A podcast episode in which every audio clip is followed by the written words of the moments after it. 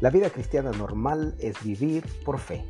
Y mientras atravesamos la jornada en este mundo, tu deseo y el mío debe ser caminar con Cristo. Somos cuerpo, alma y espíritu. Y estos deben estar concentrados y conectados en Dios. Sigamos sus consejos y mantengámonos en el camino correcto. Somos Francisco y Fabiola y esperamos que este episodio sea de gran ayuda para tu vida.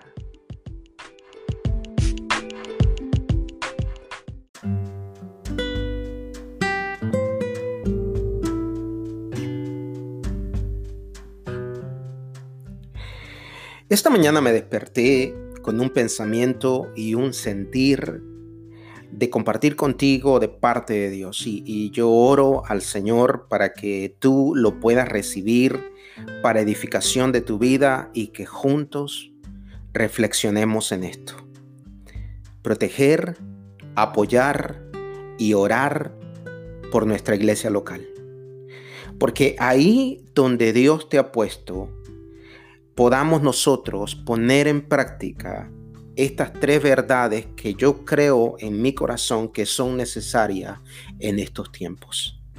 No podemos dudar de que Dios mismo fue el que estableció su iglesia, la iglesia local, la iglesia universal.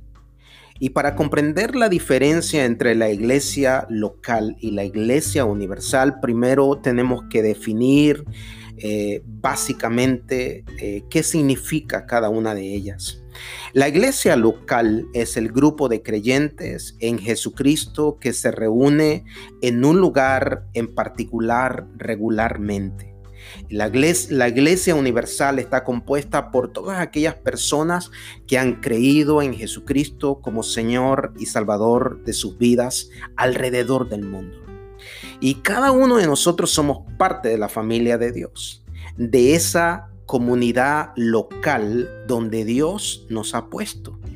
Y como Dios nos ha puesto en ese lugar donde nos encontramos, es una responsabilidad de cada uno de nosotros de cuidar y guardar esa familia, así mismo siguiendo el consejo que el apóstol Pablo menciona, enfocándome en lo que es común. ¿Qué es lo que es común entre nosotros los hermanos dentro de la iglesia local? Y no enfocándonos, hermano, hermana, amigo que nos escucha, en las diferencias o la manera de pensar que cada uno tenemos. Romanos capítulo 4, versículo 18-19 dice, porque el que en esto sirve a Cristo dentro de la, de la, de la iglesia local, agrada a Dios y es aprobado por los hombres.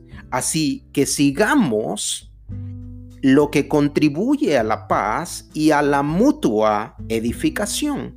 Y esto es interesante, hermanos, porque en esta comunidad donde Dios nos ha puesto, la iglesia local, nosotros compartimos cosas en común. Y es, lo común es que compartimos un Señor, un cuerpo, un padre, un espíritu, un propósito, una fe, una esperanza, un bautismo y amor que sobrepasa todo. Entonces, yo quiero invitarte a que hoy tú te hagas esta pregunta como yo me la hice esta mañana. Podríamos preguntarnos, ¿cómo yo estoy contribuyendo con todo esto que tenemos en común dentro de mi iglesia local.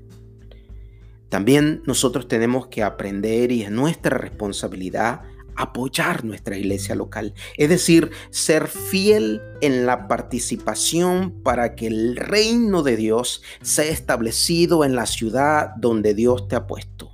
Alguien dijo, nosotros como creyentes debemos ser parte de la solución y no del problema. Y para mí tiene sentido la palabra de Dios cuando veo el ejemplo de la vida de los primeros cristianos que relata el libro de los Hechos. Dice la palabra del Señor que sobrevino temor sobre toda persona, a toda persona, y muchas maravillas, señales eran hechas por los apóstoles. Todos los que habían creído en Jesucristo, mira esto, estaban juntos y tenían en común todas las cosas y perseveraban unánimes cada día en el templo y partiendo el pan en las casas comían juntos con alegría y sencillez de corazón, alabando a Dios y teniendo favor con todo el pueblo. Y el Señor añadía cada día a la iglesia los que habían de ser salvos. Esto parece maravilloso, hermano, hermana. Esto es algo sorprendente, lo común que tú y yo podemos tener en el Señor. No hay nada en común en el pueblo de Cristo. Lo único que hace común es Jesucristo viviendo en el corazón de cada uno de nosotros. Y por último, una de las cosas que debemos hacer es orar. Tú y, yo, tenemos una responsabilidad de orar por todos nuestros hermanos alrededor del mundo. Y sabemos que Dios es Dios y la iglesia le pertenece a Él y Él se encargará de cuidar a cada uno de ellos cuando hablamos de la iglesia universal. El Nuevo Testamento fue establecido a orar sin cesar. Asimismo, toda iglesia local debe estar unida teniendo las cosas en común, porque a través de la oración hay poder en una oración colectiva y debemos perseverar. Perseverancia es que nosotros podemos orar en nuestra iglesia para que la iglesia no se desvíe, para que los que forman parte de tu iglesia local sean contados entre aquellos los cuales Cristo dijo que no quería que se perdiera uno. Es mi responsabilidad que nadie se pierda, que el trabajo que Dios me ha dado lo pueda llevar a cabo. También debo orar con gozo, orar por un gozo pleno, constante, comunicable, concentrado en Dios. Y también podemos orar por la protección divina sobre nuestra iglesia, porque contra el mundo, contra la carne, contra el diablo, Él va, él eh, se quiere descarriar a las ovejas. Y nosotros debemos orar por nuestra iglesia local para que Dios pueda santificarla. Orar para que nuestra iglesia local donde Dios nos ha puesto, en la cual yo soy parte, podamos vivir en santidad y seamos conformados a la imagen de Cristo por obra del Espíritu Santo.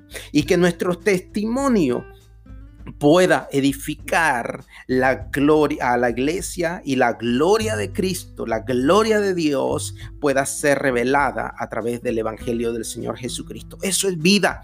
Debemos orar por nuestra iglesia local para que la unidad permanezca, orar por una fraternidad inquebrantable a pesar de las diferencias, basada en esa verdad, hermano, hermana, y por una unidad entre los miembros de tu iglesia local. Dios te ha puesto en el lugar correcto y con las personas correctas para que el reino de Dios sea establecido donde quiera que tú te encuentres. Recibe un abrazo de parte de tu pastor Francisco Arriaza y deseamos que la paz de Dios, el shalom, pueda bendecir tu vida hoy. Dios te bendiga.